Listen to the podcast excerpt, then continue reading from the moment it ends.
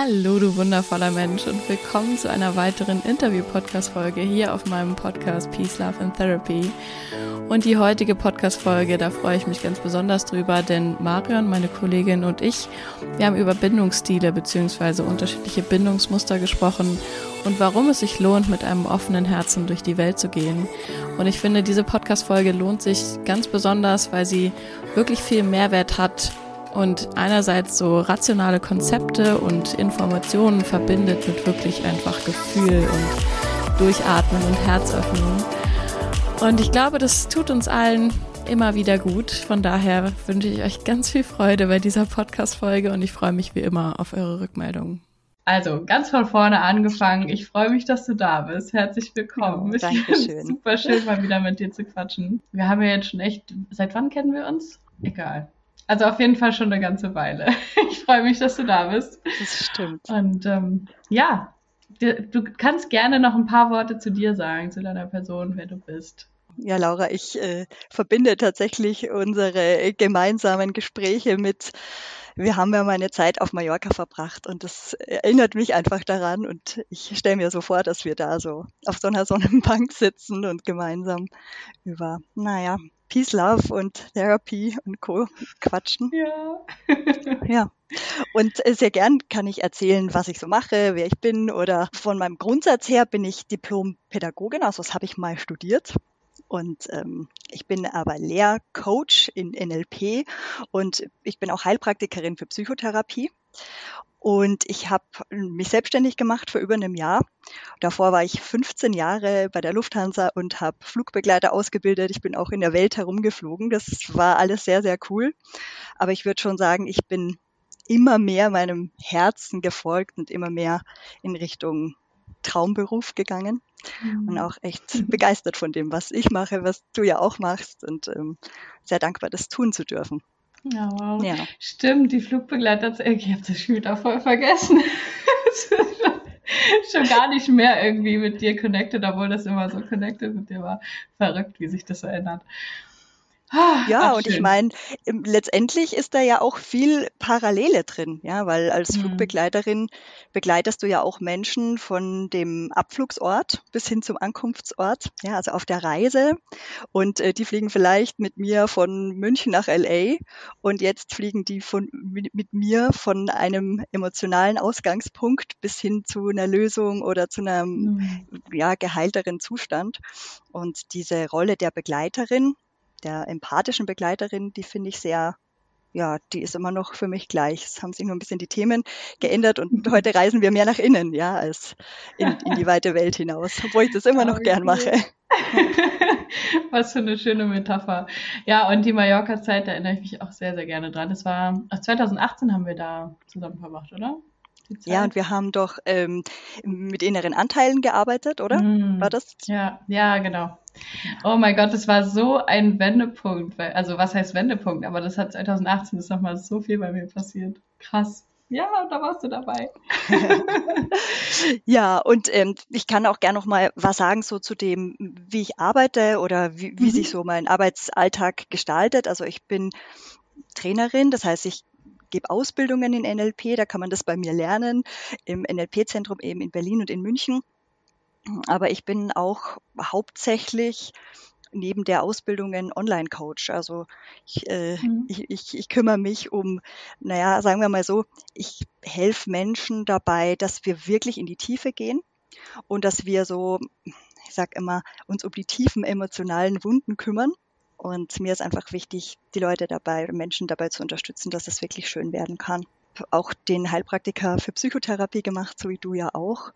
Und auch das biete ich an. Ja. Ich äh, habe die Praxis immer dienstags und donnerstags in München vor Ort und da mhm. können auch schon Menschen kommen, die länger begleitet werden, ja, wo als drei Sitzungen Coaching nicht, nicht ausreichen und wo wir noch mehr in die Tiefe gehen. Ganz oft ist Arbeiten mit der Kindheit, äh, mit den inneren, nicht nur Kindern, aber auch inneren Eltern äh, mhm. äh, total hilfreich und dass die versorgt werden und das macht dann nochmal einen Unterschied. Ja. Und jetzt kommt ja auch noch die Bindungsarbeit dazu. Ja, da, da können wir ja gleich zu kommen. Das ist dann auch so ein bisschen mein Hauptfokus in dieser Session hier. Aber ich würde jetzt einfach nur noch mal ganz kurz der Vollständigkeit halber erwähnen. Ich habe jetzt in anderen Podcast-Folgen schon mal erklärt, was ist GFK, was ist NLP. Das will ich jetzt hier nicht noch mal ähm, ausführen. Also ganz grob gefasst, das, was wir machen, ist ja jetzt nicht genau dasselbe, aber wir beschäftigen uns sehr, sehr viel eben mit Menschen, mit dem, was sie prägt, mit ihren Emotionen, ihren Bedürfnissen und ja, mit einem erfüllten Leben kann man das vielleicht als Überschrift nehmen, auch wenn ich dieses Wort irgendwie auch sehr überstrapaziert finde. Ja, das stimmt. Aber wir, wir können ja nochmal genau dahin zurück, wo du gerade jetzt stehen geblieben bist bei dem Thema Bindung, weil ich ja irgendwie das Thema Beziehung auch sehr, sehr fokussiert habe. Natürlich nicht nur partnerschaftliche Beziehungen, aber generell Beziehungen in diesem Podcast ist ja immer wieder irgendwie ein großes Thema. Von daher passt Bindung ja auch ganz gut. Und du hast dich da jetzt auch noch mal ein bisschen, du hast dir jetzt noch mal eine andere Vertiefung gegeben, oder? Ja, Erzähl mal. genau. Also ich bin ja wirklich NLPler durch und durch, aber ich muss sagen, ich bin echt äh, ganz froh, dass ich das jetzt noch mit dazugenommen habe oder ich bin auch noch dabei. Ja, also das Integrieren finde ich, das darf ja auch Zeit sich nehmen. Mhm. Und ich habe zwei Jahre lang eine Ausbildung gemacht, therapeutische Arbeit mit Bindungsverletzungen. Und wahrscheinlich ist es für, für dich als GFKlerin oder viel mit Achtsamkeit arbeitende noch mal naheliegender, als es für mich war, weil im NLP geht es ja ganz stark darum, wirklich gezielt Veränderungen herbeizuführen. Und das hat mich total geflasht. Ja, ich habe plötzlich gelernt, so zu verlangsamen, einfach mhm. nur da zu sein, ja, und den Raum zu halten und Veränderungen entstehen zu lassen. Und irgendwann habe ich gedacht, was ist überhaupt diese Bindung? Was, was, meinen die denn damit? Ja, also diese Ausbildung war wirklich total intuitiv. Die haben wenig explizit gemacht, so wie wir es ja im NLP machen. Und man musste sich das irgendwie alles selber raussaugen. Und dann habe ich irgendwann gedacht, das ist wie so, du, wie so eine, wie so eine Mama, die dann die, die, die, die einfach so ganz liebevoll mit einem offenen Herzen so auf ihr Kind schaut und einfach sagt, mhm. hey, ja, du hast einen Fehler gemacht, ja, komm, ähm, es wird wieder gut und ich bin da und ich höre dir zu und äh, so, so dieses, egal was du gerade erlebst, ja, ich halte den Raum, so dass du dich ganz sicher fühlst und selber rausfinden kannst, was du jetzt brauchst. Und klar, je kleiner das mhm. Kind, desto mehr braucht es natürlich Unterstützung von der Mama. Aber ich fand das einfach, ich fand das so schön, dieses, wie, wie so, du breitest die Flügel aus und lässt den anderen sich so ganz beschützt fühlen und, und selber die Heilung finden. Ja. Mhm. Und das habe ich dort total gespürt und hatte auch immer so das Gefühl, wow, der Blick auch der Ausbilderin so ganz in die Tiefe rein, so was brauche ich wirklich? Es interessiert jemanden, was mein tiefstes Bedürfnis ist und mein Wesen.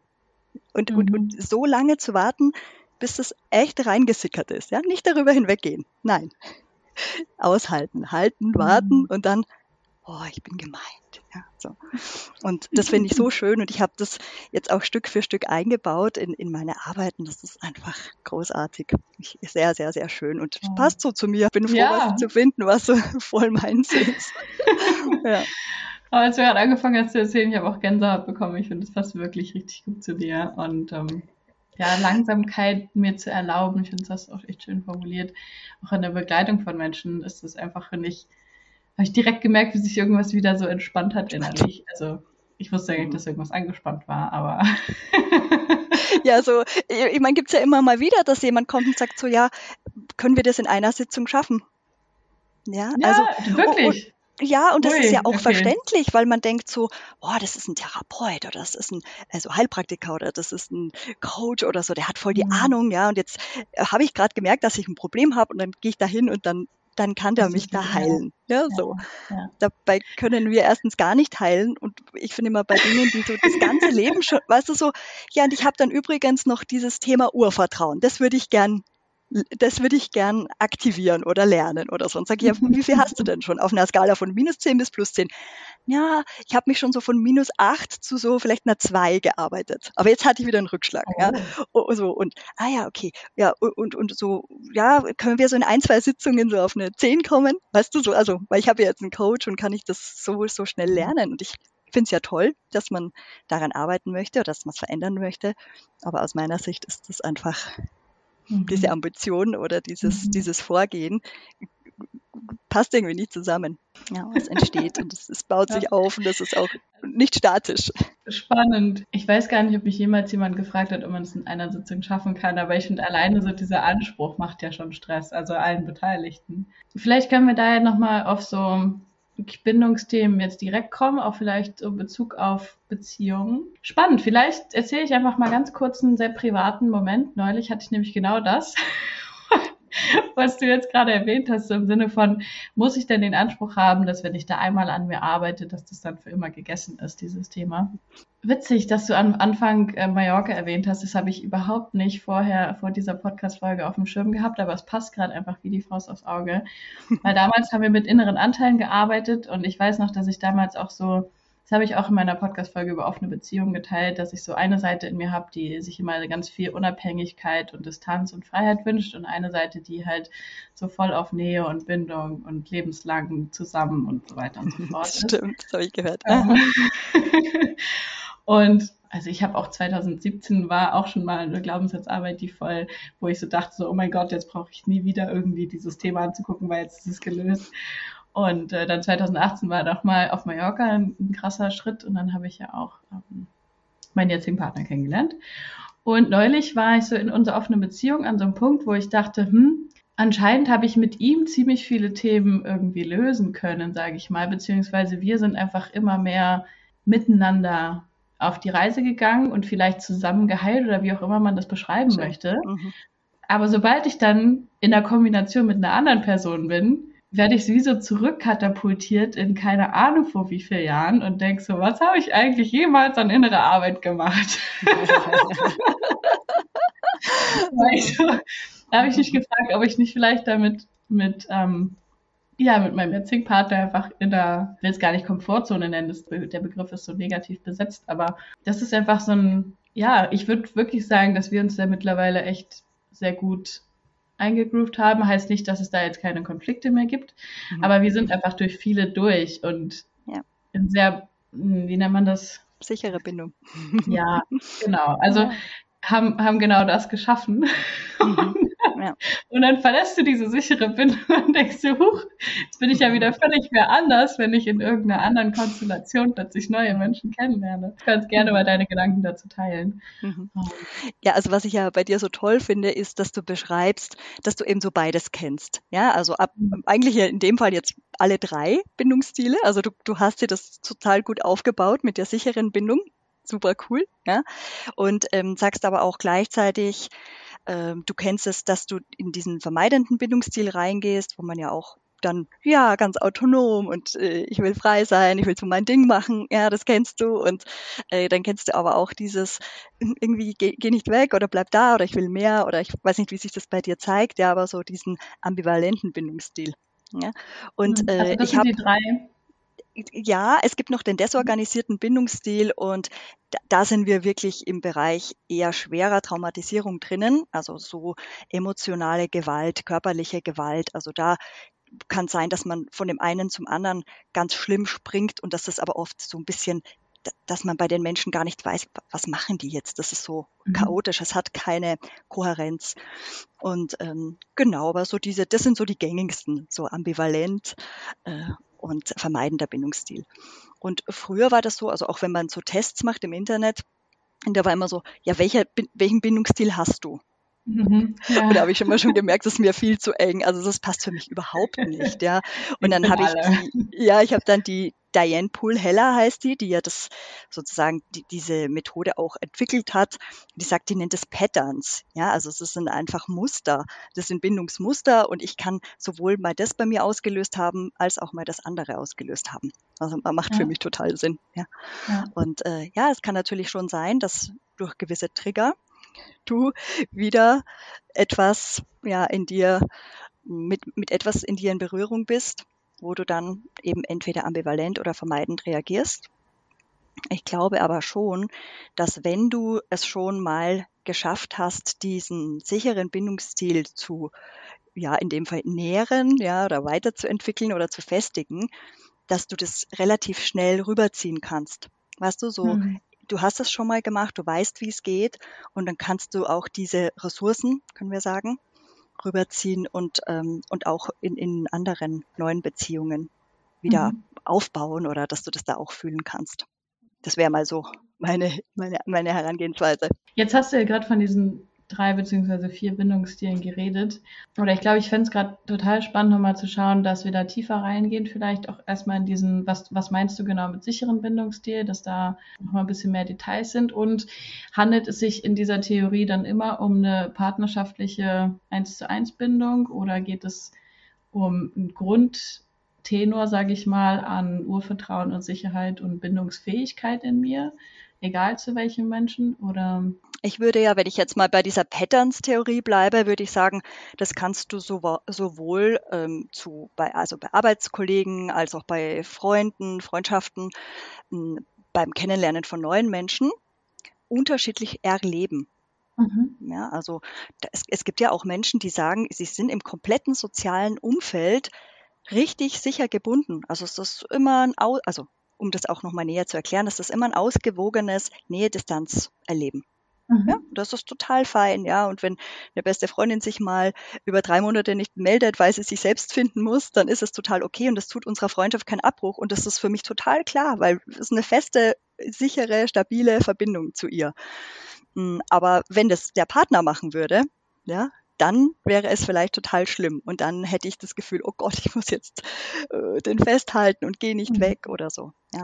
Oder okay, du willst weggehen, na gut, dann gehe ich auch weg. Fein. Ja, brauchte ich eh nicht. Mhm.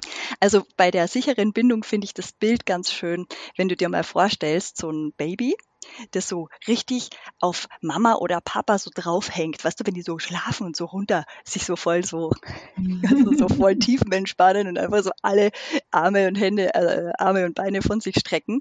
Und das, dieses, ich, ich kann mich richtig einlassen auf diese Mutter-Vater-Figur und ich fühle mich richtig sicher und geborgen. Mhm. Ja, und ich kann darauf vertrauen, dass das Leben gerade gut ist. Und das ist sichere Bindung. Mhm. Und äh, bei, bei dem vermeidenden Bindungsstil ist es natürlich ganz anders. Und was ich da ganz spannend gefunden habe, da gab es da gab's ja auch mal so ähm, Experimente, haben die auch geforscht mit, mit, mit kleinen Kindern und Mama geht raus, Mama kommt wieder, wie fühlt sich das für die Kinder an mit den unterschiedlichen Bindungsstilen. Und da gab es eben Kinder, die haben die waren schon vorher relativ kühl und, und abge, also so, so, die Mama interessiert mich nicht und Mama geht raus, interessiert mich auch nicht, kommt wieder rein, interessiert mich auch nicht. Ja, also so dieses sehr überautonome. Ja. Und dann haben die aber die Forschungen auch mal gemacht, wo die dann halt die, also Puls, Schweiß und so weiter halt von dem Kind gemessen haben. Und die haben herausgefunden, dass die unter richtig hohem Stress waren. Hm.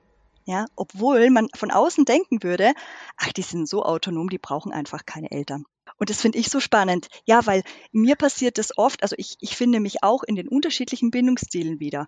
Hm, mhm. Aber ich merke schon, dass manchmal bei Menschen, die sehr, ähm, sie so einen vermeidenden Bindungsstil haben, dass ich manchmal denke so, das stört die überhaupt nicht. Die merken mhm. gar nicht, dass sie, naja, sie sagen, sie brauchen niemanden, ja, aber die merken nicht, dass es sein könnte, möglicherweise, dass das noch nicht das Schönste ist, wie sie ihr Leben leben könnten. Mhm. Ja, und ich habe auch Menschen kennengelernt in meiner Ausbildung, die einen stark ausgeprägten vermeidenden Bindungsstil haben und die sich da weiterentwickelt haben. Und wie, wie schön das für die ist, dass die sagen, ich möchte schon eingeladen werden, ich möchte dabei sein. Es fällt ihnen total schwer, wenn sie das erstmal entdecken, dass sie tatsächlich so ein Bedürfnis mhm. haben. Wow, ja. ich will ja. das auch, ja. Und unsere Ausbilderin hat immer gesagt, so, ähm, die haben, sind als Kind nie eingeladen worden. Es hat keinen interessiert. Ja, also entweder sind sie richtig abgelehnt worden oder sie sind einfach halt mitgelaufen und mussten sich um sich selbst kümmern. Und so haben sie das gelernt und deswegen sind die perfekt in äh, Projekte umsetzen, ja, äh, beruflich Karriere zu machen, ja, wenn man sich auf die Sache konzentriert und das Emotionale einfach wegschieben kann. Ja. ja und es gibt ähm, zu den Bindungsstilen, es gibt viele Übungen, ja, aber ich finde, also ich verstehe es immer ganz gut, wenn ich mir überlege, was für eine Übung kann so einem Menschen, der das gerade hat, helfen. Und ähm, da gibt es eine Übung, die heißt liebevolle Augen. Und, und da stellst du dir einfach vor, dass du in die Welt hinausschaust und dass du Augen findest, die dich einladen mhm. und die dir vermitteln, du wirst gesehen und bist willkommen und wo das quasi der Blick geht bis ins Herz hinein. Ja, du kannst sozusagen, du kannst da hineinschauen in diese Augen und bist richtig, ja, darf es da sein. Und ich glaube, das zeigt das, was diese Person, wo gerade so ein Bindungsstil ausgeprägt ist, braucht. Hm, ja, wow, voll schön. Und ich finde auch, irgendwie öffnet es gerade, finde ich, total den Raum von diesem, einerseits, du hast ja gerade schon gesagt, dieses, was für ein Bindungsstil habe ich, ist erstens viel zu eng, weil wir irgendwo viele Facetten in uns tragen. Mhm. Andererseits finde ich auch diese Übung alleine, beziehungsweise dieser Fokus auf meine Bedürfnisse und mir erlauben zu können, sage ich mal, dass ich diese Bedürfnisse überhaupt haben darf, dass das halt so weg wegkommt, finde ich auch von diesem, weil ich, ich glaube, häufig haben Menschen den Eindruck, also entweder ich habe die Wahl zwischen diesem, ich bin halt so unabhängig und stark und bin mhm. auch alleine glücklich und brauche ja. niemanden, mhm. Ähm, was ja total wertvoll ist, oder ich erkenne halt, ja, okay, ganz so unabhängig bin ich dann vielleicht doch nicht und ich bin auch nur Mensch und ich brauche auch mal Bindung und auch mal jemand anderen einfach, der mich hält und dass ich halt nichts mache, so. Mhm. Ähm, und das, das wirkt oft wie so schwarz-weiß denken, okay, entweder entscheide ich mich jetzt mhm. für, für Partnerschaft oder gegen Partnerschaft oder ähm, wie auch immer. Und für mich hat es gerade total den Raum geöffnet zu sagen, hey, bei Bindung geht es nicht nur um Partner, ja oder nein, ähm, Ehe, ja oder nein und habe ich bis ans Lebensende jemanden oder nicht, sondern mhm. in welcher Art und Weise gehe ich generell durch die Welt und mit welchen Augen ja, schaue ich auf andere Menschen. So, und ja, total. Ähm, ich habe neulich auch, ich weiß gar nicht, es ist jetzt mit zwei Klienten von mir, wir haben überhaupt nicht am Bindungsthema konkret gearbeitet, aber irgendwie sind so kleine, so kleine Auslösesituationen dann ja irgendwie zusammengekommen und irgendwas hat dafür gesorgt, dass einfach so im Alltag eine ganz andere Energie entsteht. Zum Beispiel ein Klient von mir, der hat gesagt, am Anfang hatte oft so als höflicher Mensch hat zum Beispiel Menschen die Tür aufgehalten und sich dann mhm. innerlich aber darüber aufgeregt, wenn kein Danke zurückgekommen ist. So, oder eine andere Klientin von mir ähm, war neulich einkaufen und hat dann erzählt, hey Laura, ich weiß nicht, wie das kam, aber da war dann so eine Frau, die hat da irgendwie in einem Gang gestanden und durch irgendwie, ja, so eine Tabelle halt mit, wie heißt es? Euro-Palette, ist ja auch egal, also. Palette mit, mit Produkten war der Gang ein bisschen enger. Und dann hat sie gefragt, ob sie da durch kann. Und dann hat sie nur diese Frau halt so mit sich selber reden gehört, dass sie irgendwie da jetzt seit einer Viertelstunde schon rumsteht und einfach nicht dazu kommt, ihr Produkt aus dem Schrank zu nehmen, weil die ganze Zeit halt Leute durch wollen. Und dann hat sie das aber mit so einer Liebe hören können und anstatt das als Vorwurf zu hören, ist sie dann irgendwie nochmal zurück und hat gesagt, so, ich, ich möchte dieser Frau jetzt irgendwie die Bestätigung geben, dass sie sich da ruhig die Zeit nehmen darf, um sich ein Produkt rauszusuchen, dass sie nicht die ganze Zeit aus dem Weg Krass. gehen muss. Und dann, dann hat sie ihr, ich weiß nicht mehr den, den genauen Wortlaut, auf jeden Fall hat sie ihr das dann halt so kommuniziert. Und dann ist diese Frau später einfach nochmal im Supermarkt auf sie zugekommen, hat sie gesucht und äh, sich nochmal bedankt und dann haben die sich umarmt, fremde Menschen äh, mitten wow. im Supermarkt. Und ich dachte so, was für ein schöner Moment. Ja. Einfach um, um zu zeigen, okay, es hat wirklich auf jeder Ebene Auswirkungen, mit, mit welcher inneren Haltung du durch die Welt gehst. So, das ist selbst, wenn du halt irgendeinem fremden Menschen die Tür aufhältst mhm. und ähm, da jetzt kein Danke kommt, so bin ich, bin ich immer noch in der Liebe gerade oder bin ich so in diesem, boah, weißt du was, dann mache ich das halt das nächste Mal nicht mehr. Jetzt könnt ihr euch alle die Tür selber aufmachen und jetzt mache ich mir halt auch, für mich mal auch niemand die Tür auf und so weiter und so fort.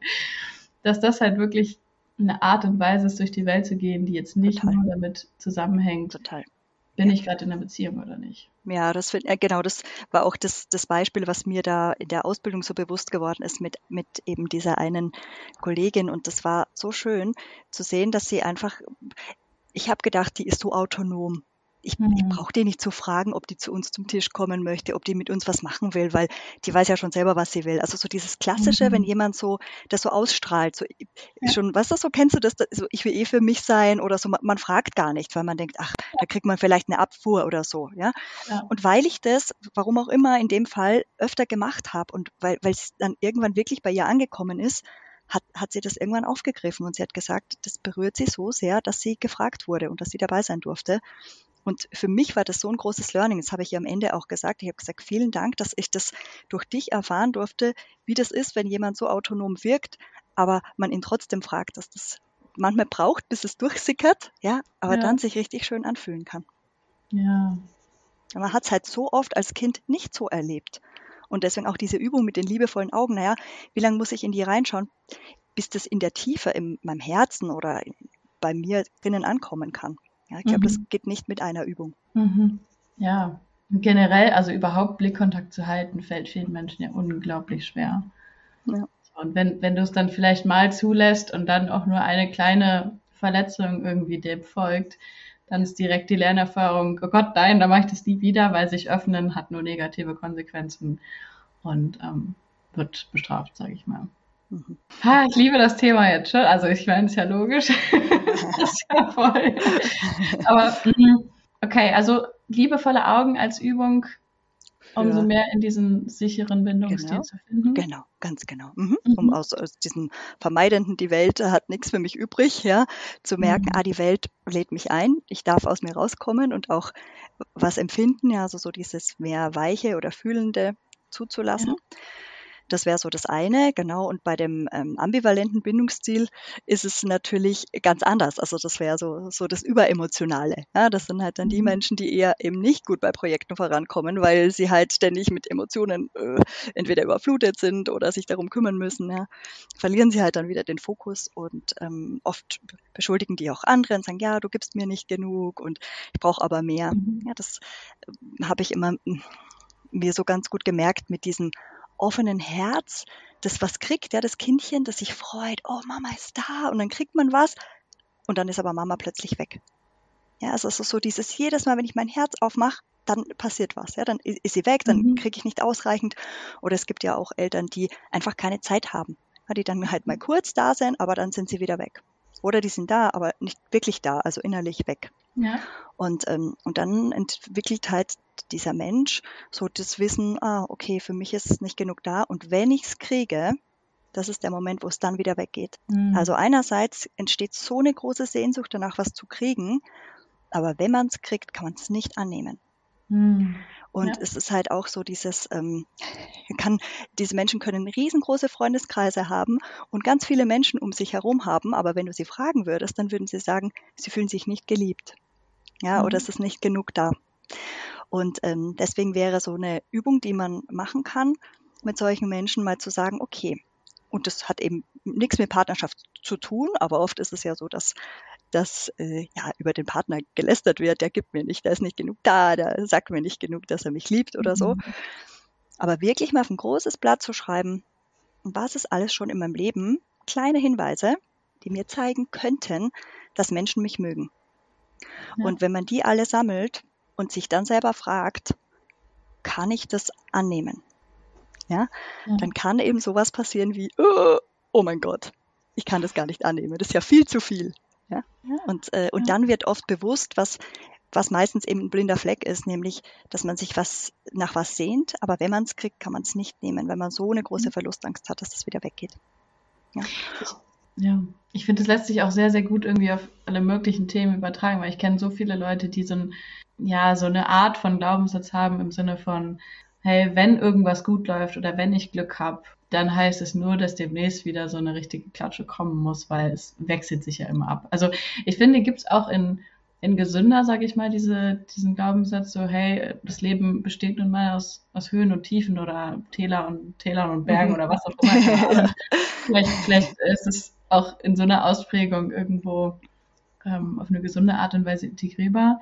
Aber dieser, dieser Grundsatz von, boah, ich, ich kann was Schönes gar nicht genießen, weil im nächsten Moment wird es eh wieder weg sein oder im nächsten Moment würde ich eh dafür bestraft werden. Mich ist wirklich ja, fallen mir gerade sehr viele Beispiele ein, die dazu mhm. passen können. Ja, und das, und das Schöne ist, also zumindest so in, in der Form, wie man damit arbeiten kann, dass man diesen Menschen Recht gibt. Also Recht geben im Sinne von, ja, und damals war es wirklich so. Ja, das, das ist mhm. sowas, was ich als total kraftvoll finde oder hilfreich zu sagen, wie war es denn? Und so war es. Ja. Du ja. hattest es und dann ist es dir genommen worden. Und es ja. stimmt. So, und vielen tut es so gut, dass sie dann einfach mal recht kriegen und sagen, oh, stimmt, es war wirklich so. Ich kenne mhm. das tatsächlich. Und das mal zu betrauern oder zu sagen, das war nicht schön und das ist eben diese innere Kindarbeit, ja, das, das Kind dann zu versorgen, aber dann wieder zurückzukommen und zu sagen, okay, so. Und heute kann ich anders Dinge einschätzen, beurteilen, mir andere Dinge suchen Ja, also das, da kann ich ja mitbestimmen. Das konnte ich als Kind mhm. nicht. Ja, ja. Und zu merken, dass, dass ich nicht mehr in diesem Stadium festhängen muss, sage ich mal. Ähm, ich wollte noch äh, zu der Übung ergänzen, also diese Übung, wo du dann eben aufschreibst, was du alles schon hast. Hm, auch wenn man das nicht annehmen kann oder wenn man dann vielleicht realisiert, ja stimmt, ich kann das gar nicht gut zulassen, dann ist nochmal ein weiterer cooler Step zu sagen, okay, und wie wäre es, ein Prozent davon zuzulassen? ja, ein Prozent. Und das einfach mal ein bisschen zu üben oder damit zu sein. Und zu sagen, okay, gut, ja, weil bei einem Prozent mhm. passiert nicht so viel Schlimmes. Aber es geht ja darum, nach dieser Sehnsucht von, nach Glück oder, also, dass die ein bisschen mehr gestillt wird. Das kann so ein bisschen dadurch passieren. Dann kann man die Prozente erhöhen. Das finde ich auch eine wirklich schöne Übung zu zweit, sage ich mal, wenn ich jetzt zum Beispiel merke, nehmen wir mal die Übung von davor, dieses Augenkontakt mhm. ähm, und keine Ahnung, vielleicht angenommen, ich mache das in irgendeiner Paarübung oder vielleicht auch in einem Seminarkontext oder in einem, ja. keine Ahnung, Tantra-Workshop oder was ja, weiß cool. ich. Mhm. Ich habe das jetzt neulich auch gehört, äh, die Einladung halt, obwohl, nee, das war keine Einladung, sondern einfach der Grundsatz, du kannst immer nur so viel halt aufnehmen, wie du sowieso, wie du an Kapazitäten hast. So dein Gegenüber kann vielleicht dir 100 Prozent rüberschicken, weil wenn du halt gerade Kapazität für 10% davon hast oder für 1% davon, dann nimmst du halt mhm. diese 10 oder diese 1% halt auf. Ja. So. Und halt zu gucken, okay, nur weil ich vielleicht die 100% gerade nicht annehmen kann, heißt es nicht, dass ich dass ich so in 0% weggehen muss und, und halt weggucken muss, sondern okay, wie, wie weit kann ich das jetzt gerade halten? Ja. Wie viel darf reinsickern, ja. sage ich mal. Ja, total. Klingt total schön. Ja, ich habe auch gerade dann so eine, dachte gerade so, du wolltest gerade vorschlagen, eine Partnerübung wäre ja auch total schön, ja. Zu sagen, hast du gerade mehr den vermeidenden Part oder hast du gerade mehr den mhm. ambivalenten, ja? Und dass man sich dann quasi umdreht und dass man sagt, okay, gut, dann mache ich mal das eine für dich und du machst die andere Übung mit mir. Ja, ja so dass man sich da so ein bisschen annähern kann. Ja, stimmt. Das finde ich auch eine sehr, sehr schöne Idee. Ja, ja, genau. Also das wäre sozusagen die Idee für den, für den ambivalenten Bindungsstil. Und wenn, äh, wenn wir nochmal auf den desorganisierten schauen, wie gesagt, da ist ja viel mit Trauma und so weiter. Also da ist auch äh, diese, also es kann bedrohliche Lehre da sein, da kann Angst verrückt zu werden da sein. Also das ist alles, das wird alles da zugeordnet. Mm, aber was ja da das Allerwichtigste ist, wenn man in der Kindheit Gewalt erfahren hat oder emotionalen Missbrauch, dass man sich nicht sicher gefühlt hat. Also genau dieses Baby, weißt du, das so am Arm hängt und sie so einfach nur fallen lässt, das haben diese Kinder nicht gekriegt. Und deswegen kann man mit denen so eine Übung machen, wo sie sich einfach mal sicher fühlen können. Und da muss man mal wahrscheinlich sehr lange kramen, ja. Aber es kann einfach sein, es war mal vor 30 Jahren irgendein Arzt, der, hm, ja, der sich für einen eingesetzt hat oder ein Lehrer oder ganz egal, irgendwas ganz Kleines, und dann mal so eine Übung zu machen, dass, dass dieser Mensch einem Sicherheit, das Gefühl von Sicherheit gegeben hat. Und das mal ein bisschen zulassen, so wie du es vorher schon gesagt hast, wie viel davon kann ich nehmen, wie viel kann ich da halten. Ja, und das mal zu fühlen. Und das ist natürlich eine Übungssache, ja. Also da mhm. sprechen wir ja auch von oft von, von toxischen Beziehungen. Und da sagt man ja, es ist schwierig zu heilen, während man in dem drin steckt. Ja, also weil äh, mhm. da wird ja die Wunde immer wieder aufgerissen. Ja. Hm, vielleicht also du hast ja jetzt gerade so die, die ähm, Kindheitstraumata genannt. Wir können ja vielleicht noch mal so ein bisschen abgrenzen. Ab wann würdest du eine aktuelle Partnerschaft denn als toxisch schon irgendwo in die Richtung einordnen? Auch wenn es jetzt, sage ich mal, Schubladendenken wahrscheinlich schwierig ist an dieser Stelle. Aber angenommen, wir reden jetzt nicht über Kindheitserfahrungen, sondern über aktuelle partnerschaftliche Beziehungen. Ab wann würdest du sagen, bin ich in so einem ja, Modus, dass ich jetzt vielleicht nicht innerhalb der Beziehung das gemeinsam heilen kann, sondern dass es da Abstand und mehr Abstand braucht, um individuell zu heilen. Ja, das ist echt spannend.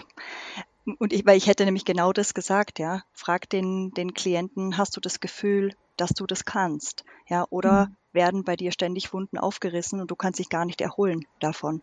Ja, also so vielleicht mit einer Skala zu sagen, wie ist dein, dein Ressourcelevel, wie ist dein Zustand, wie gut kannst du dich regulieren, ja, wie gut kannst du das mhm. noch halten, weil ich finde auch, wenn man bei sich selber hinschaut und seine eigenen Themen bearbeitet, brauche ich auch ein Mindestmaß erstmal an Sicherheit und auch, dass ich Kapazität und Energie habe, mich darum zu kümmern. Und wenn so viel von der Partnerschaft aufgefressen wird, dass ich äh, quasi am Zahnfleisch daherkomme, dann, äh, dann würde ich sagen, da, äh, ja, da ist wahrscheinlich in dem Moment erstmal nicht an Aufarbeiten, Heilen in Beziehung zu denken. Mhm. Ja. ja.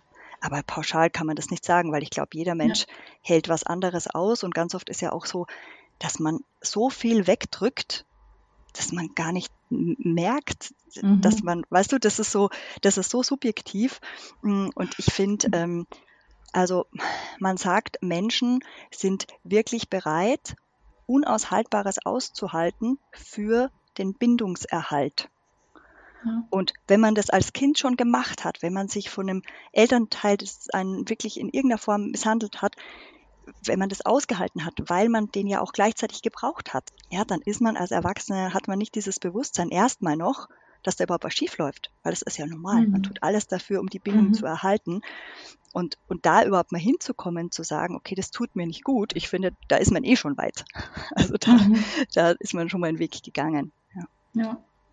Und sagen zu können, das tut mir nicht gut, auch wenn es jetzt nicht in meine persönliche Kategorie von ultratoxischer Beziehung passt, mir dann zu erlauben, zu sagen, hey, ähm, ich, ich gehe jetzt trotzdem den Weg, der sich für mich am erfüllendsten an, oder beziehungsweise vielleicht ist es erst im ersten Schritt irgendwie nicht gerade der erfüllendste Schritt äh, am Anfang, aber ein harter Schritt, der zu einem erfüllteren Leben führt, weil ich, ähm, also zum Beispiel, ich habe jetzt gerade an eigene Beispiele gedacht, ich würde jetzt nicht behaupten, dass ich jemals in einer toxischen Beziehung war. Also ich, wenn, dann waren das sowieso eher nur so kurze, was auch immer, wie man das auch immer nennen Momente. soll. Oder ja.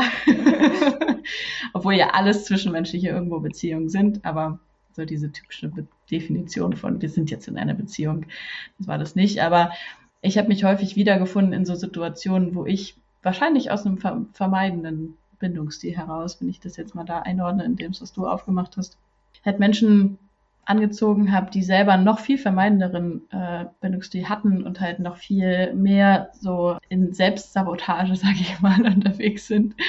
Und ich habe ja so einen unerschütterlichen Glauben in das Gute im Menschen und dass äh, Menschen sich verändern können und heilen können und äh, ein erfülltes Leben führen können und so weiter und so fort. Und das hat sich halt total oft darauf halt auch so ausgewirkt, ähm, und ich würde auch nicht sagen, dass ich davon heute irgendwie frei bin, sondern ich, ich halte immer noch oft an Situationen fest, wo ich denke, hey, es ist so viel für dich möglich. Und wenn da auch nur ein bisschen noch mehr, wenn, wenn du nur dieses eine Prozent zulassen könntest, so, dann, dann wäre so viel möglich. Ohne aber gleichzeitig die Bewusstheit dafür zu haben, wie viel ich von mir opfere, während ich da halt warte und diese ganze ähm, ja. diesen ganzen guten Glauben und diese ganze Hoffnung halt ja. äh, in diesen Menschen äh, stecke. Ja. Wo ich finde ich auch, ja, ähm, unabhängig jetzt vom Bindungsstil, also diese, ähm, ich habe, ich glaube, ich habe das mal mit so diesem Begriff gesunden Egoismus für mich assoziiert. Mhm. Weiß nicht, ob das für alle so stimmig ist. Für viele ist dieses ganz komisch besetzter Begriff. Aber in dem Moment sagen zu können, hey, ich entscheide mich jetzt für mich und kann es aber innerlich unterscheiden von, das ist jetzt gerade nicht mein vermeidender Bindungsstil, der sagt, weil dann gehe ich halt, weil du mir nicht das gibst, was ich brauche. So, und jetzt bin ich alleine und bin ich aber unabhängig und bin toll mit mir selber, mhm. sondern sich für sich zu entscheiden und zu gehen. So, also ich finde, es gibt so viele, so viele Facetten, ja, wo total. es einfach auch im, im Alltag gar nicht so klar sichtbar ist, okay, das ist jetzt das eine oder das ist das andere, sondern weggehen, zum Beispiel sich zu trennen und aus einer Beziehung rauszugehen, kann halt sowohl das eine als auch das andere sein. Oder in einer Beziehung zu bleiben und an der Beziehung zu arbeiten, kann halt das eine oder das andere sein oder? Ja, und es gab viele, es gab viele, viele Jahrzehnte früher, wo das gar nicht zur Debatte stand, weil mhm. da war man einfach in der Beziehung. Und das war total egal, ob sie toxisch war oder nicht, weil das war der Mann, den hat man geheiratet, jetzt aus Sicht der Frau, ja. Und dann, ja, äh, ja okay, und den hat man halt jetzt an der Backe, ja. Und ja. da sind ganz viele Sachen passiert. Also ich denke, diese Verantwortung, dieses ich muss es wissen, ich muss es selber entscheiden können und oh Gott, ist es jetzt das eine, ist es das andere, das kann manchmal so einen Druck machen. Und dann denke ich mir, bevor ich mir so einen Stress mache, dann frage ich doch einen Coach oder jemand, der außenstehend ist und bespreche das einfach mal und hol mir da einfach meine eine Außensicht. Weil wie soll ich denn, wenn ich drinstecke, das gut ähm, einschätzen können. Also ich finde auch die Sichtweise von, von Freunden gut, obwohl die natürlich auch manchmal sehr nah dran sind. Aber man weiß ja, wenn man sich nicht trennen möchte und man weiß, es nicht gut für einen, weiß man ja auch, wen man nicht fragt aus dem Freundeskreis. ja. Und also das ist ja, äh, der Mensch weiß das ja. Der Mensch weiß ja genau, wo er hingehen muss, um das zu hören, was er hören will. Ja, ja. Und ich denke, wenn man wirklich wissen möchte, wie steht es um mich, dann gehe ich einfach entweder zu einer Beratungsstelle oder ich gehe zu einem Therapeuten, zu einem Coach und dann lege ich das mal auf den Tisch und dann schaut man mal gemeinsam drauf. Mhm. Und dann hm. kann man es besser einschätzen. Aber im Endeffekt kann ich nur selber die Entscheidung treffen. Und selbst wenn ich dann noch so viele genau, Experten genau, das ist klar. Meinungen, da kann dir ne, keiner abnehmen. Ja, aber manchmal ist es ja auch so, auch da steckt ja oft ein Kind dahinter, ein inneres Kind, was ja. ohnmächtig, verloren, nicht gerettet ja. wurde, ja. Und wenn man es schafft, Absolut. in dem Prozess das innere Kind zu retten, ja, so diese Selbstermächtigung da reinzukriegen in das innere System, dann kann ich das natürlich mitziehen ins Hier und Jetzt und dann kann ich es jetzt machen. Ja, dann kann ich jetzt sagen, okay, und jetzt entscheide ich, was gut für mich ist. Ja. Mhm. Mhm, angenommen, ich mache jetzt diesen Schritt oder vielleicht habe ich ihn schon gemacht, ähm, aus einer Beziehung, die mich nicht erfüllt, raus und bin jetzt konfrontiert mit so diesen Fragen, wie bleibe ich denn offen, mit offenem Herzen, wie kann ich mit offenem Herzen durch die Welt gehen, wie halte ich nicht zu sehr fest an diesem, oh, ich brauche jetzt jemanden in äh, diesem sehr needy Style, sage ich mal, und aber ohne in dieses über independent, Mann, wieso nehme ich denn dauernd englische Begriffe? Ja, du weißt, was ich meine. Also wie würdest du vielleicht, äh, du hast so schöne Bilder aufgemacht, vielleicht gibt es auch dafür ein schönes Bild, was wir gemeinsam entwickeln können, was genau dieses Stadium so aufgreift, wo ich diesen Schritt gemacht habe für mich und jetzt weder in das eine noch in das andere zu sehr reindriften möchte das passiert ja oft, ja, dass man dann quasi aus dem einen rauskommt und dann geht man mhm. so in das, ja, man mhm. kompensiert und erst hat man vielleicht einen Partner, der Partner, der total vermeidend ist und dann hat man einen, der ambivalent ist, weil man sich denkt, ah, das will ich nie wieder und dann sucht man sich genau das Gegenteil. Also ich, ich bin ja schon so ein Freund von in Beziehung heilen. Ja, und das kann auch in einer therapeutischen Beziehung sein. Mhm. Ja, also, und den Weg würde ich immer gehen, weil ich würde sagen, also entweder begebe ich mich in therapeutische Hände und heile oder ähm, vielleicht gibt es auch noch andere Möglichkeiten, wie ich das tun kann. Das wäre jetzt meine bevorzugte. Oder ich begebe mich eben in eine Beziehung, wo ich andere Kriterien ansetze, nämlich genau diese, gemeinsam sich zu entwickeln, gemeinsam einen Weg zu gehen. Und dann schaue ich, ist das mit diesem Partner möglich? Und, ähm, und dann gibt's ja auch genügend an Coaching-Angeboten, Buchangebote. Also ich denke auch an die Imagotherapie zum Beispiel, den Imagodialog oder sowas. Es gibt so viele Hilfsmittel, die heutzutage auf dem Markt sind, wo sich Paare super entwickeln können. Also da bin ich Fan davon, mhm. weil äh, mhm. Verletzungen, Bindungsverletzungen passieren in Beziehungen, heilen auch in Beziehungen. Also so, mhm. so wäre das für mich. Du plädierst für gemeinsam durchgehen. ja, also wenn mein Ziel ist, mich in, in diesem Thema weiterzuentwickeln. Mhm. Ja, aber ich kann ja auch sagen, ähm, das machen ja auch viele, ich bleibe jetzt erstmal einfach Single oder ich glaube, das ganze Thema ist nichts für mich. Also ich kenne diese Varianten, ich kenne es auch von Klienten von mir, und das endet dann meistens so, dass sie dann irgendwann wieder kommen und sagen, ja, okay, jetzt habe ich doch jemand kennengelernt, es ist wieder so ein Fiasko wie beim letzten Mal und ich denke so, okay, gut. Ja, also und das äh, kann man, man kann nicht alle in einen Topf schmeißen, aber hm, ich denke, wenn es dir wirklich wichtig ist, dich da weiterzuentwickeln und du sagst, das reicht mir jetzt, dann muss irgendwas anders werden, als es bisher war. Mhm. So. Ich denke, ja. ein Buch lesen reicht nicht. Ja, also ich, ich weiß, was du meinst im Sinne von, wenn ich irgendwo vielleicht eine Beziehung verlassen habe und jetzt den, den Vorsatz habe, jetzt bleibe ich einfach Single, weil ähm, lebt sich leichter und so weiter und so fort. Dass das vielleicht auch eine Falle sein kann, weil sobald ich jemand Neues kennenlerne, starte ich eigentlich wieder am selben Punkt, wo ich aufgehört habe. Ähm, ich persönlich, ich habe gerade, ich habe gerade ein paar Beispiele im Kopf gehabt von einfach Menschen, die nicht eine Partnerschaft in dem Sinne halt einfach haben, auf der man oder mit der man diese Arbeit machen könnte. Mhm. Ähm, entweder weil es sie noch nie gab oder mhm. weil eine Partnerschaft verlassen wurde, in der alles Mögliche probiert wurde, ähm, mhm. aber vielleicht nicht beide Seiten gleichermaßen diese Arbeit da reinstecken wollten. Und also ich muss gerade auch seit meiner offenen Beziehung sagen, ich kann es mittlerweile irgendwie auch nachvollziehen, dass manche Menschen sagen, so ich habe einfach gar keine Lust da, diese ganze Arbeit reinzustecken, weil es ist ja auch einfach Beziehungsarbeit. So. Ja. Und ich kann, ich kann verstehen, dass manche Menschen sagen, nee, ich möchte meinem Leben anderen Themen widmen, ich äh, bin alleine besser dran und ich habe da meine Ruhe und so weiter und so fort.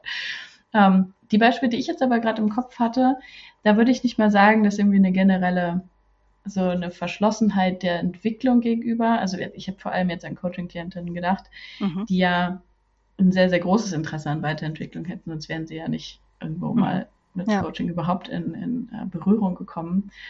Und da finde ich, dass, dass so dieses Offenbleiben eigentlich, eigentlich sehr, sehr gut aufgegriffen mit dieser liebevollen Augenübung. Mhm. Wenn ich das schaffe, so durch die Welt zu gehen, das ist, also da kommt es für mich dann eigentlich nicht drauf an, ob ich jetzt ähm, eine feste Partnerschaft gerade habe mit einem Menschen meiner Wahl, die wir definieren als, keine Ahnung, wir heiraten nächstes Jahr und sind jetzt ähm, bis ans Lebensende gebunden und so weiter und so fort, sondern dass ich mit offenem Herzen schaffe, durch die Welt zu gehen und einfach auch Momentaufnahmen an Bindung oder Intimität zulassen kann, ohne dass ich jetzt vielleicht alten Mustern von, du hast ja eben auch schon erwähnt, früher, das ist noch gar nicht so lange her, da ist einfach dieses Bild von Ehe in Stein gemeißelt mhm. gewesen, Tag X wird geheiratet und dann wird es im Idealfall auch nicht verlassen und dann hat, hast du als Ehefrau gewisse Aufgaben und als Ehemann hast du gewisse Aufgaben und heutzutage ist selbst die Geschlechterkombi total, also total frei und was, wie auch immer man sich dann definiert und wie auch immer dann diese Beziehung funktioniert. Da finde ich es irgendwie sinnvoll, in diesem Stadium halt zu sagen, okay, ich, ich drifte halt jetzt nicht in ein so wie du schon sagst, diese Vorhaben scheitern eh meist, die ich bleibe jetzt einfach für immer Single. Aus so ja, wenn man sie so sagt. Ja. Mhm. ja, für mich ist es schon immer noch ein wichtiger Punkt zu sagen, hey, ich kann auch ein erfülltes Leben führen, ohne dass jetzt ein Mensch da die ganze Zeit an meiner Seite geht, weil ich für mich glücklich bin. Was nicht bedeutet, dass ich ohne Bindung lebe, ja. weil ich mit offenem Herzen durch die Welt gehe und so weiter. Total. Und ich glaube, dass wenn ich so durch die Welt gehe, dass es gar nicht anders geht, dass Menschen mit mir mhm. sein wollen, weil dann, mhm. dann bin ich ja ein total, dann, dann bin ich ja, sage ich mal, vielleicht auch einfach mehr Menschenmagnet, als ich es wäre, wenn ich jetzt so sage, okay, ich habe es probiert, jetzt ziehe ich die Mauer wieder hoch und jetzt kommt hier keiner mehr an mich ran. Ich habe die Schnauze voll, so nach dem Motto. Ja, da sind wir eigentlich wieder bei dem kitschigen Wort Erfüllung. Ja, und das ist ja nicht ein Endzustand, sondern das sind ja kleine Momente, die im Alltag im besten Fall immer mal wieder zu finden sind. Und ähm, ja, wenn ich Bindung oder mich verbinde mit mit allem, was um mich herum ist, also mit den Menschen um mich herum oder auch mit der Natur, dann kann ich das natürlich auch ohne Beziehung, ja, weil das äh, eine hat mit dem anderen nichts zu tun. Ja. Aber ich glaube auch, die, die, die Bindungsverletzungen, die zeigen sich ja auch da ja, also ja. Mit, mit in Freundschaften und so weiter. Und auch da kann ich ja üben. Auch da kann ich hinschauen. Auch da kann ich schon mal bemerken, ah, zeige ich mich denn jetzt? Wo ziehe ich mich zurück? Wo habe ich Angst vor Verletzungen? Wo gibt es Trigger? Und ähm, mhm. das ist aufschlussreich. Also da, wenn ich was tun möchte oder wenn ich mich entwickeln möchte, dann kann ich das auch ähm, außerhalb der Partnerschaft tun. Mhm. Unabhängig davon, davon, ob ich jetzt sage, ich will nie wieder einen oder ich will unbedingt einen. Ja.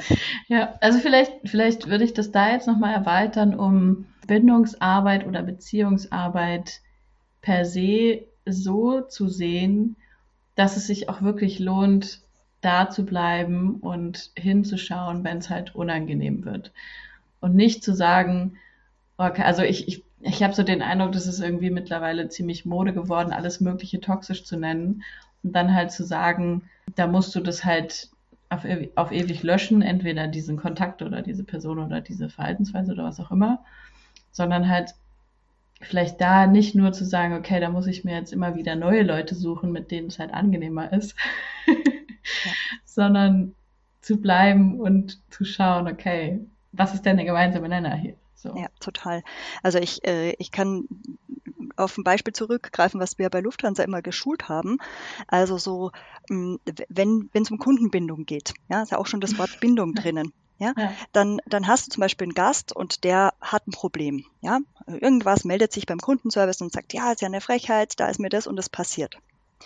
Und dann ist es so, wenn der Kundenservice es schafft, dieses Problem mit dem Gast gemeinsam zu lösen, dann freut sich der Gast bei, in dem Fall dieser Airline zu bleiben.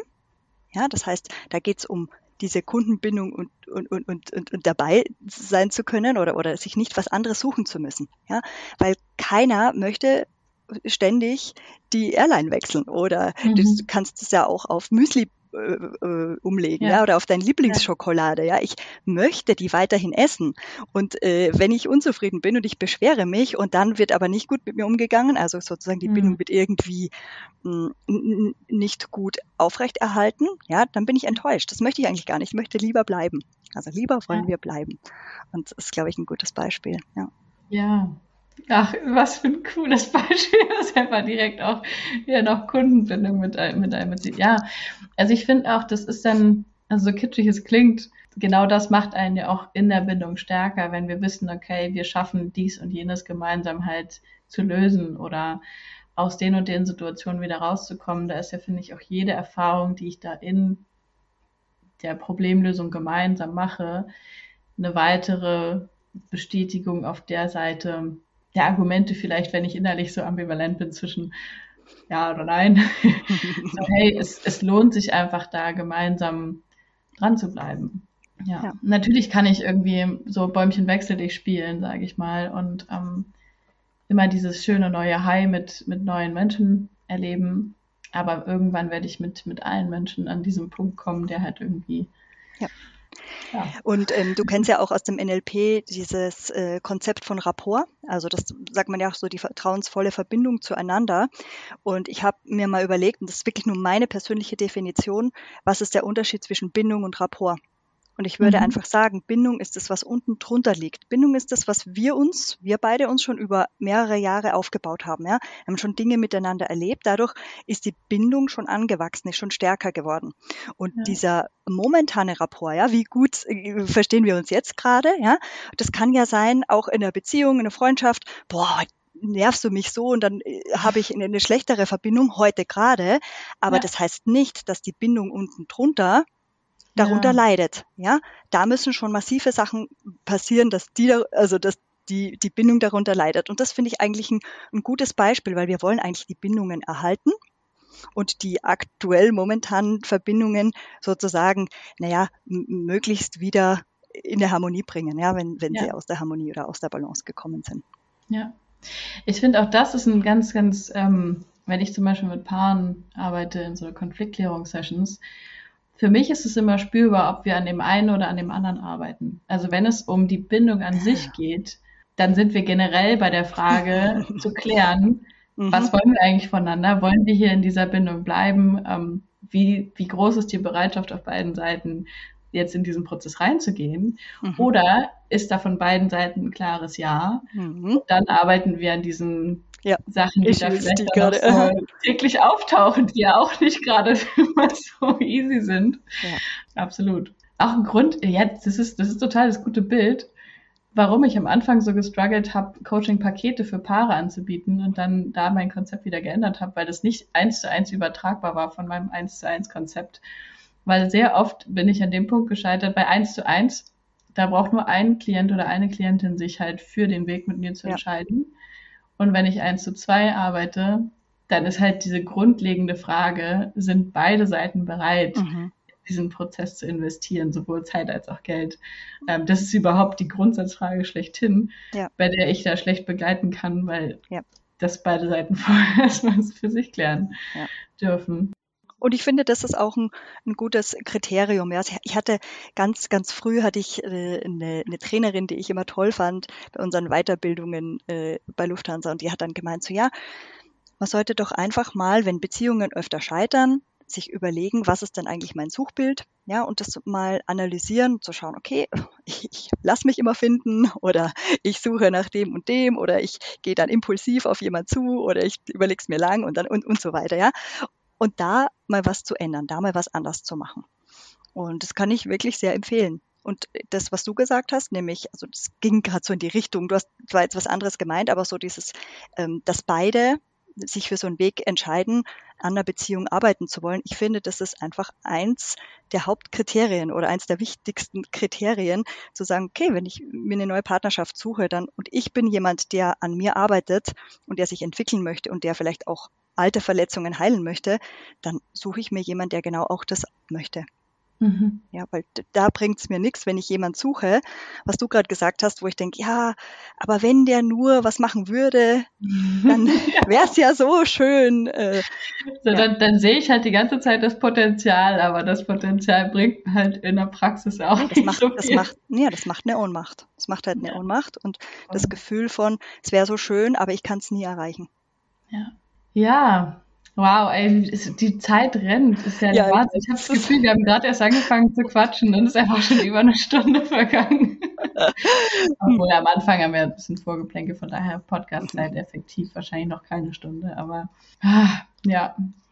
Ich glaube, oder beziehungsweise ich habe für mich gerade das Gefühl, dass wir schon ein bisschen die Komplexität des Bindungsthemas allgemein zumindest wir, wir haben jetzt vielleicht nicht allumfassend ähm, das Thema aufgreifen können, aber ich finde, ich glaube, zumindest für mein Gefühl ist so rübergekommen, dass dieses Thema doch ein bisschen komplexer ist, als ähm, brauchen wir einen Partner ja oder nein. ja.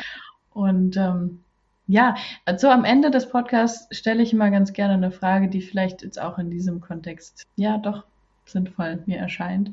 Stell dir vor, du würdest quasi so rauszoomen, ein bisschen Universumsperspektive, sage ich mal. Mhm. Schaust auf die Welt, schaust auf die Menschen. Vielleicht kannst du auch schauen, ob du jetzt deine Welt nehmen willst oder die ganze Welt. Ähm, und wenn du dir überlegst, was brauchst du da gerade am allermeisten? Ich finde, du hast dafür schon ganz, ganz viele Antworten in dieser Session gegeben. Habe ich. Und ich nehme jetzt das Erste, was so aus dem Bauch rauskommt. Und ich würde sagen, ich würde den Menschen wünschen, dass sie sich in der Tiefe geliebt und gesehen fühlen als das, was sie sind. Hm. Weißt du, was mir gerade als erstes als Antwort kam? Ich dachte so, wenn du jetzt sagst, liebevolle Augen, was du eigentlich quasi gesagt hast, dann dachte ich so, das würde es einfach auf den Punkt treffen. Ja, ja genau. Das wäre sozusagen genau die, die gegenüberliegende Perspektive, dass sie, wenn sie in die Welt rausgehen, genau in diese, in diese liebevollen Augen schauen, um sich dann so fühlen zu können. Ja, das, das würde ich der Welt wünschen und ich glaube, das hätte immense Auswirkungen im positiven mhm. Sinn. Ja. Ja, aber wirklich. Und ich finde auch, wenn wir uns mehr liebevolle Augen in der Welt wünschen, dann können wir selber schon mal anfangen, wenigstens ein Augenpaar in die Welt zu geben und dann genau das. Und wenn ich unsere beiden Augenpaare so ähm, sehe gerade, dann äh, ja, würde ich sagen, da fangen wir schon mal damit an. Mhm. Schade, dass der Podcast kein Videopodcast ist. Vielleicht gehe ich irgendwann dazu über. Ja. ja. danke dir. Ich werde natürlich irgendwie auch deine Website natürlich verlinken und äh, vielleicht kann ich auch ja nochmal unser gemeinsames Seminarzentrum einfach verlinken als Werbung, weil wir die ganze Zeit davon reden. Klar. ah, vielen, vielen Dank dir. Hat mir sehr viel Spaß gemacht. Es war mir ein Herzensfest.